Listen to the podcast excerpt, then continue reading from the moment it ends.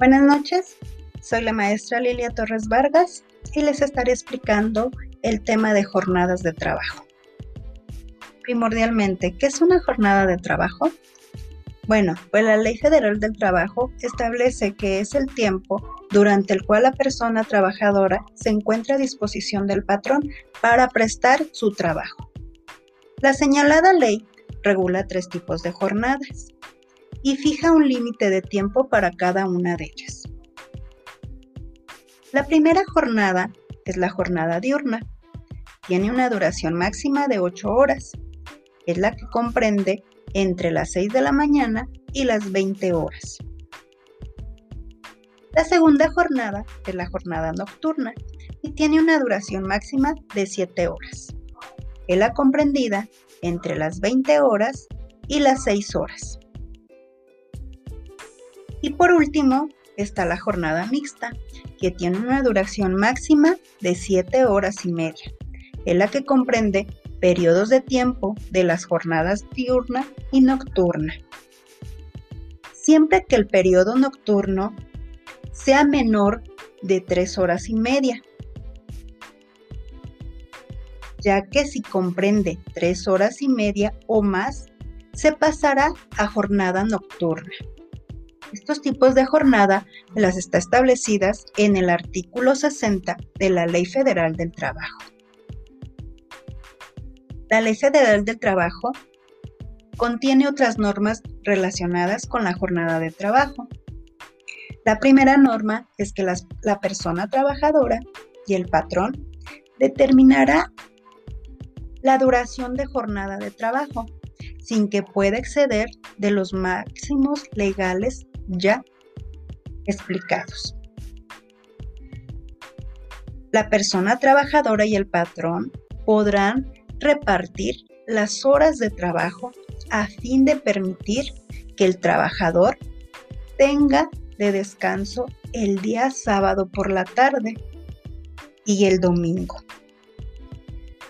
Bueno, también nos dice la Ley Federal del Trabajo que todos los trabajadores tienen derecho a un día de descanso por seis días laborados y este se le deberá de cubrir su pago equivalente a los demás días.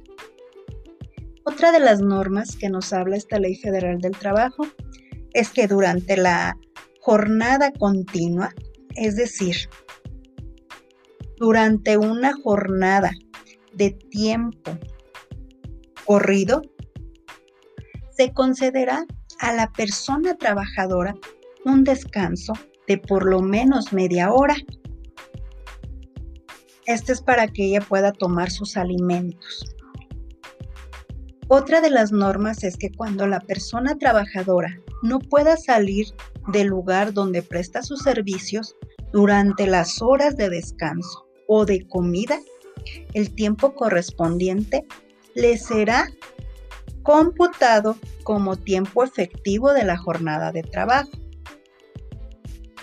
En caso de siniestro riesgo inminente en que peligre la vida de las personas y del mismo patrón o de la misma empresa, la jornada de trabajo podrá prolongarse por el tiempo estrictamente indispensable para evitar esas circunstancias pagándose las horas de trabajo con una cantidad igual a la que corresponda a cada una de las horas de la jornada. Esto es para evitar correr riesgos de la vida del tanto de los trabajadores como del patrón y de la misma empresa. Se suspenderá esa jornada, pero en cambio sí se le tendrá que pagar al trabajador el tiempo como si estuviera trabajando.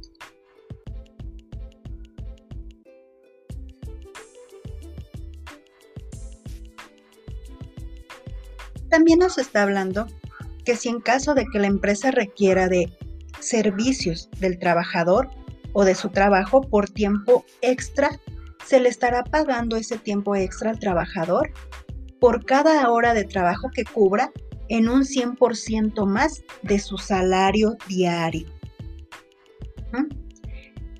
Es decir, si mi trabajador cuenta o le pago la hora a 50 pesos, si me trabaja una hora extra, yo le voy a pagar el, el 100% más de ese salario.